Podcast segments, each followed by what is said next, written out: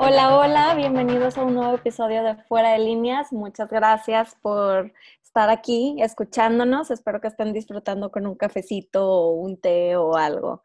El día de hoy, pues venimos a platicarles de un tema que creo que a todo mundo nos va a interesar, porque estamos en, pues en pleno mes de diciembre y un mes muy esperado porque, bueno, además de ser un mes que pues convivimos mucho con, con la familia, se acerca Navidad y todo, del lado laboral, pues es un mes muy esperado porque se viene el famoso aguinaldo. Carla, ¿cómo ves?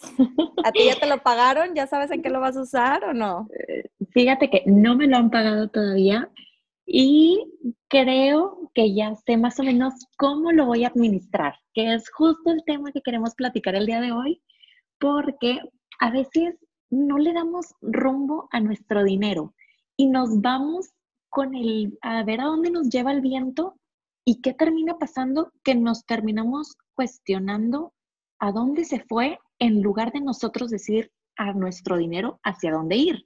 Entonces es el tema que traemos el día de hoy, ¿verdad, Nelly? Sí, oye, creo que eres de las pocas personas que dice que ya sabe cómo va a administrar su aguinaldo. Yo creo que la mayoría de las personas, eh, me incluyo, en ocasiones hacemos compras impulsivas mm. eh, y creo que es uno de los errores más comunes, porque incluso pues yo creo que mucha gente ya debe el aguinaldo antes de recibirlo, entonces no queremos que, suceda esto, ¿no? Claro. Fíjate, Carla, este, déjame, te quiero, hice así un pequeño research de unos periódicos, estaba leyendo unos periódicos, hicieron una encuesta en 19 países en Europa, Latinoamérica, incluyendo México, y este, te quería eh, preguntar a ver, ¿en qué crees que los mexicanos se gasten su aguinaldo? En electrodomésticos, televisiones algo así. Electrónica sí, sí está dentro de, del top five, por así decirlo, pero está, bueno, te voy a decir en qué lugar, está en el quinto. Pero ¿en qué crees? Que, ¿Cuál crees que sea el primer lugar en lo que utilizan su aguinaldo? venga, dame otra opción. ¿En, remodelar sus casas? No, pero esa sería una muy buena forma de usar el aguinaldo, la verdad. Claro, no, claro. Bueno, déjame te digo, el primer lugar es en compra de ropa. El, el 25% del aguinaldo lo destinan en ropa los mexicanos. Obviamente esto es un promedio. Y ahí te va una que se me hizo también muy alarmante. El 16% del aguinaldo lo utilizan para compras de bebidas alcohólicas. ¿Cómo ves? Porque tienen que estar bien preparados para las fiestas decembrinas, ¿no? Entonces, ¿cómo es que entre estas dos categorías, Carla, o sea, ya estamos sumando un 40, bueno, 41% para ser exactos. 41% de tu aguinaldo ya te lo gastaste en bebidas alcohólicas y en ropa. No, sí, definitivamente. Pero Nelly, tienes razón en una cosa. No sé si esta estadística, o sea, es de acuerdo a los últimos años, por y qué tanto crees que vaya a variar por el tema de que este año se reduce el número de eventos sociales. Totalmente. Y, posiblemente se puede haber el impactado ahí en la Totalmente. En ¿verdad? Esta, esta es de una encuesta que se hizo en el 2018, o sea, tampoco es tan lejana, hace un par de años. Pero definitivamente lo que dices es muy cierto, que yo creo que este año es una oportunidad para que podamos usar el aguinaldo de forma inteligente y no se nos vaya en esas compras impulsivas donde, como tú decías en un inicio, oye, se me fue el dinero y en qué, en qué momento. Es, es que exactamente. Y mira, no queremos alarmar a los que ya les dieron el aguinaldo y ya se lo gastaron. No se preocupen. Digo, porque sabemos que... Van a decir, chin, le voy a poner pausa y ya ni lo voy a escuchar, ya para que el episodio. No, no, no, no, sigan escuchando. Exacto, al contrario, es si no lo han recibido, pues aquí les vamos a dar una lluvia de ideas de lo que pueden hacer para administrarlo correctamente y si ya se lo gastaron, bueno, ¿qué podemos hacer extra si todavía, si con las próximas quincenas que nos vienen en diciembre, ¿verdad? Porque todavía falta pues la del 15 y la del 30 y no sé, ¿qué podemos hacer para que no nos cueste tanto la famosa cuesta de enero? Sí, totalmente. Sí, debemos de, ahorita debemos de estar ya en una época de, de prevenir, debemos de anticipar los gastos que ya sabemos que se van a venir y no estar a la mera hora con esa preocupación porque quieras o no te genera estrés y lo que menos quieres es pues tener un estrés. Exactamente. Y por otro lado, Nelly, creo que este año nos deja una lección muy grande. Tenemos que estar preparados. El ahorro es fundamental. Entonces, si no tenemos un ahorro, creo que este año nos enseñó a duras, wow, no tan duras para unos, pero el ahorro tiene que estar en nuestro presupuesto. Entonces, vamos a empezar a ver diferentes temas y para empezar, creo que podemos ver el tema del presupuesto. Así como nos llega un aguinaldo o un bono extra o ahorita cualquier dinero adicional o ese ingreso extra que estemos teniendo, vayamos poniendo un presupuesto, armando un presupuesto un poco más completo de qué vamos a hacer con ese dinero. Ejemplo, un paso, ¿cuánto de este dinero voy a ahorrar? Y se vale decir un 10%, un 15%, un 30%, no importa, pero que el ahorro sea el primer punto que quieres destinar. Si dejamos el ahorro hasta el final, no vas a ahorrar nada. Exacto, exactamente, porque siempre va a haber gastos importantes en el camino, ¿o no, Lili? Totalmente. Especialmente en diciembre. Carla, pero sí, no, definitivamente, porque oye, pues se vienen la, las cenas navideñas y luego la compra de regalos. Entonces, quieras o no, pues el dinero se va rápido. Llega. Es difícil eh, ganarlo, y, pero gastarlo es muy fácil. Oye, Carla, eh, eh, ahorita lo que mencionabas de empezar con, con el ahorro. Yo te quiero hacer una pregunta, porque ahí me quedé pensando sí, estoy totalmente de acuerdo con lo que dices, creo que es de, lo más importante, pero posiblemente yo en lo personal, como número uno, pondría el saldar deudas. ¿Qué opinas de esto? Bueno, lo, lo, que pasa con el tema de las deudas, Nelly, sí, definitivamente tenemos que reducir nuestro, nuestras deudas, siempre. Pero aun y cuando tenemos que estar creando un guardadito para unas emergencias. Tenemos, imagínate, tienes un accidente, que Dios no lo quiera, pero a última hora, y tú sí, seguiste pagando tus deudas, pero no tienes ni siquiera un centavo para que para poder salir de esa emergencia, que se ponchó una llanta, que te quedaste sin gasolina, que necesitas un, no sé, algún medicamento y ni siquiera tienes algo que te saque de esa emergencia, Sí, claro, tener un, fondo de reserva. Exacto. más bien es eso, tener un fondo de emergencia. Si no tenemos nuestro fondo de emergencia, es lo primero que tenemos que ir armando.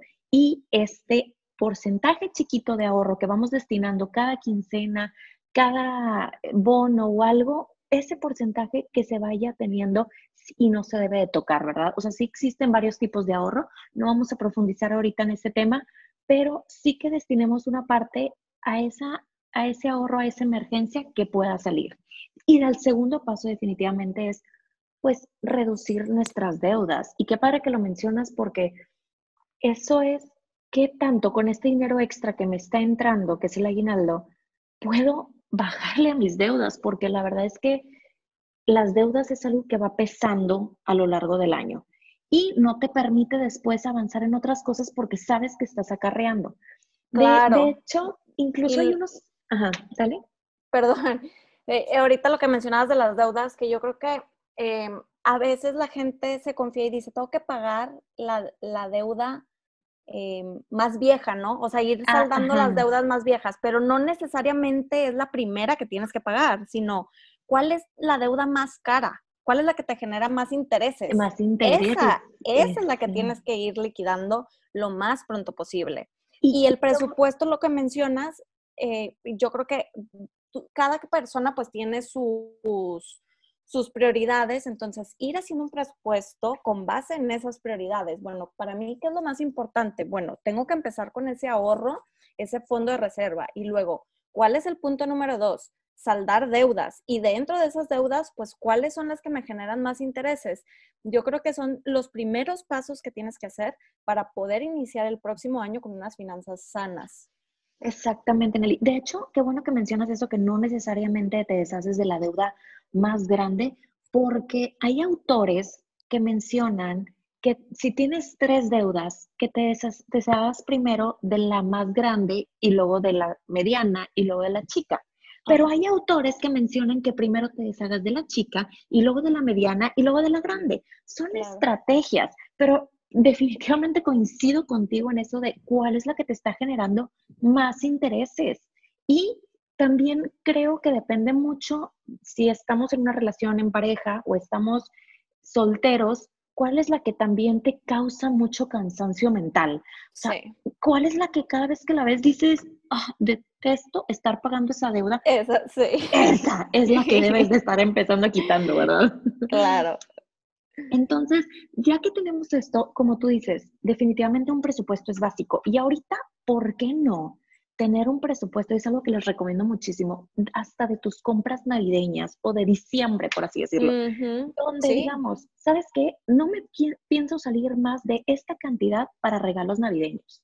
Y si el número que tú pongas, de ahí no te sales. De ahí, de ahí ya sabes que de esa cantidad le vas a regalar a tu mamá, a tu papá, a tu tío, a tu tía, al abuelito, a la abuelita, al primo, al sobrino, al ahijado, al que quieras, pero ya pusiste una cantidad. Si no, Nelly, nos perdemos, nos perdemos en las compras navideñas y caemos vas caminando, como dicen, y haz de cuenta que es la oferta dos por uno y el no te pierdas precios de liquidación y estamos cerrando y, y te pierdes en el camino, te desenfocas. las compras impulsivas, como mencionábamos en un inicio. Exactamente. Y está bien, está bien gastar en esas categorías de que, por ejemplo, el regalo navideño o la ropa, como mencionábamos en un inicio, o la cerveza o el vino para la, para la cena navideña, yo qué sé, está bien. O sea, claro, el punto es no excederse y medir y saber cuánto estás gastando en eso. Exactamente. Y, y justo aquí me gusta mucho invitar a las personas que están casadas a hacer este presupuesto en pareja, porque también, como dices, Nelly, es un dinerito extra que llevamos todo el año trabajando y que también dices, claro que me quiero comprar algo para mí y que mi esposo o mi, o mi esposa o mi pareja eh, quiera comprarse también algo, se vale, pero hagamos un presupuesto de esto. ¿Sabes qué? Aquí está esta cantidad, gástatelo en lo que tú quieras. Igual, tanto para él como para ella, se vale, pero siempre y cuando juntos se armen este presupuesto, ¿verdad? Entonces, ya que tenemos nuestro presupuesto de los gastos navideños, de que ya cubrimos nuestro porcentaje de deudas, que consideramos nuestro el ahorro para fondo de emergencia y demás, una cosa que me encanta decirles que hagan con el aguinaldo también es que dejen un porcentaje también para hacerlo crecer. ¿Qué quiere decir? inversión. Exactamente. Y no tiene que, si nunca has invertido en la bolsa, no quiere decir esto. Ahora la primera vez escuchan invertir y dicen invertir en bolsa. Exactamente. No, o creen que necesitan muchísimo dinero o recursos para poder invertir y se asustan de la palabra de inversión, pero realmente es no es tan complejo. Exactamente, es sencillo. Y a veces yo les digo, miren, es que es tan sencillo como si tú eres buena haciendo repostería, diciembre es un mes donde se presta mucho para que regalar las empanadas, que regalar el pastelito, que regalar. Entonces, si tú empiezas con tus vecinos a, decir, ¿sabes qué? Oigan, voy a estar los viernes, es viernes de empanadas y la cajita de empanadas la vendo a, cierta cantidad. Entonces tú empiezas a, a ese dinerito del aguinaldo a hacer algo extra para generar un ingreso extra, hacerlo crecer. Tan chiquito como sea, pero considera en un porcentaje hacerlo crecer. Totalmente. E, o incluso puede ser algo tan sencillo como abrir una cuenta de ahorro en un banco que te genere un rendimiento. Quieras o no, en vez de tenerlo debajo del colchón, pues ya lo tienes en un banco más seguro que te está generando un interés que, que pues antes no lo tenías. O también una inversión puede ser, oye, voy a contratar un seguro de gastos médicos mayores o un seguro de vida o un plan de retiro en un fondo, o sea, un fondo de ahorro para el plan de, retiro. Algo que vaya acorde a tu capacidad financiera. O quieras o no también, oye, una inversión puede ser un curso o un diplomado o, o como mencionabas en un inicio, oye, una reparación o mantenimiento al hogar. Al hogar. o sea, si lo ves más allá, dices, oye, pues lo estoy, estoy remodelando mi casa y quieras o no, pues va a generar plusvalía y pues lo ves por ahí como una inversión, ¿no? Sí, bueno, te, te va a dar también tranquilidad mental, ¿verdad? En tu casa. Sí. Pero definitivamente, sí, nos tratemos de enfocar también un, un poquito de nuestro aguinaldo en hacerlo crecer de alguna u otra manera, es también otra manera de darle giro. Si no, como decimos en un principio, si no tenemos un control de esto, se nos pierde en el camino y cuando menos acordamos, y lo más ahora, Nelly, que es muy fácil hacer transacciones o transferencias desde el celular, que para acá, que para acá, y que ves esta promoción y lo compras y compras en internet. Es muy fácil perder el control. Ahora, planeen sus compras. ¿Qué quiere decir esto? Desde el principio que si van a tener una cena navideña, a ver, cuánto de la comida, cuánto del alcohol, cuánto de los regalos, cuánto de los juegos, porque vamos a lo mismo. Compras a última hora son caemos mucho en son las peores. Sí. Exacto, perdemos control. Entonces queremos evitar esto. Esto estamos a tiempo. Ya te hayan pagado o no te hayan pagado en aguinaldo, yo creo que estamos a tiempo de que de prevenir caer en eso del 24, 23 o 24 de diciembre de estar a última hora en compras compulsivas, porque es cuando los precios están mucho más altos y es donde se nos puede ir el dinero mucho más rápido. Sí, incluso también compras o gastos que ya sabes que vas a tener. O sea, hay que anticipar esos gastos. O sea, tú ya sabes que a lo mejor a principios del próximo año tienes que pagar tenencia o tienes que pagar el, predial o la colegiatura de los niños. Entonces, reserva ese dinero que ya sabes que lo vas a utilizar a principios de año y así ya no vas a tener esa cuesta de enero tan ruda o tan difícil.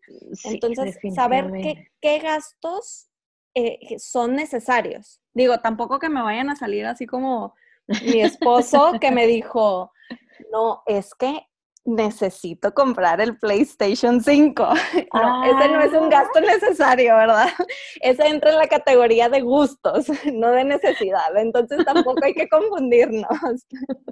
Claro que si me escucha, me va a decir, claro que es una necesidad, pues no. Definitivamente, Nelly. Y qué bueno que fuiste tú la que lo mencionó, porque habemos muchas que estamos escuchando que nos sentimos o estamos en la misma situación del PlayStation, que aparte está agotado, pero bueno, eh, esperemos que se lo encuentren. Como les digo, se vale considerar en el presupuesto gastar para eso que tanto queremos siempre y cuando esté dentro de nuestras posibilidades, ¿verdad? Tampoco se trata de, encerrarnos y decir, no, no puedes gastar el aguinaldo, más que, no, no, no. También disfrutar, pero un porcentaje acordado también en pareja, donde todos estemos felices y contentos y nos traiga paz en, el, en la familia. Sí, disfrutar, destinar un, poco de ese presupuesto para pues también cumplirte un gusto, porque que eso no también te va a hacer feliz y por salud mental lo que quieras. Pero no se vale llegar al, no, es que para eso trabajo, me lo merezco. Ah. Eso es gastar, pero a lo loco, ¿no? Entonces, no, es lo que queremos evitar. Exactamente, Nelly. Pues no sé si quieres agregar algún otro punto importante, Nelly, para considerar en el aguinaldo pues mira, sí, yo creo que nada más para cerrar, pues yo creo que ser prudentes, ¿no? O sea, pensar en todos los escenarios futuros y analizar, pues, con qué recursos vas a contar, porque este ha sido un año muy difícil, o sea, muchas personas desafortunadamente han perdido sus empleos y, y el próximo año, pues, también pinta para que sea un año, pues, difícil, ¿no? Entonces hay que, hay que analizar con qué recursos se va a contar, si la situación laboral o la situación económica o la situación de salud se llega a complicar. Tenemos que ser prudentes, tenemos que estar preparados y pensar en posibles escenarios futuros para que no nos caiga pues así de un jalón y poder contar, por ejemplo, con ese fondo de emergencia o ese fondo de reserva que mencionábamos en un inicio, ¿no? Totalmente de acuerdo, Nelly. Yo creo que no hay mejor eh, prevención o mejor uso que el estar preparados para lo que venga.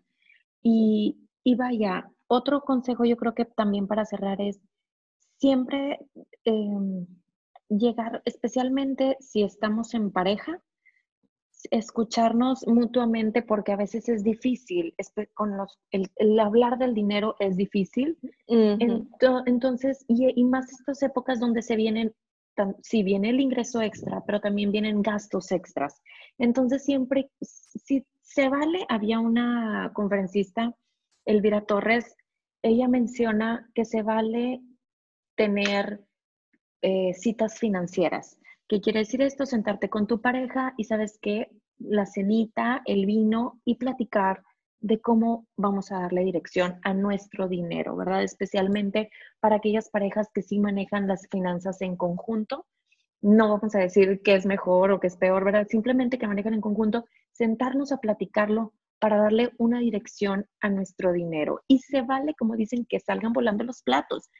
Ah, va a haber obviamente discusiones o puede haber diferencias de opinión, pero es mucho mejor eso para llegar en conjunto hacia una misma dirección, ¿verdad? Entonces yo creo que eso es algo que extra, que al final de cuentas, si estamos en pareja, pues se vale disfrutar sí del dinero y el tema lo tenemos, y el dinero lo tenemos que hacer un tema de conversación y no de discusión, ¿verdad? Entonces yo creo que con eso... Me encantó, me encantó eso. Perdón que te interrumpí, pero me encantó esa frase. Eh, deberíamos de hacer un, un episodio de, de, finanzas en pareja, ¿eh? Sí, próximamente, me encanta. Creo que hay mucho que abarcar ahí. Sí, y hablaremos, no se preocupen, desde las compras de ropa hasta los PlayStation y las televisiones. Ya sabemos que son una obsesión. no somos, pero bueno. Oye, pues, pues muy bien, pues gracias. No se olviden de ahorrar, de verdad. Fun fact, solo el 5% de las familias mexicanas ahorran su aguinaldo. Entonces, es un porcentaje alarmante y pues los invitamos a que ahorren. Yo también, eso también está en mi propósito. Y pues bueno, espero que hayan disfrutado mucho este episodio. Muchas gracias. Cada martes es episodio nuevo. Recuerden seguirnos en nuestras redes sociales, en Instagram como Fuera, de línea MX. Y ahí nos pueden escribir si tienen alguna duda o comentario. Bien recibidos. Gracias. Muchísimas gracias y nos vemos hasta la próxima.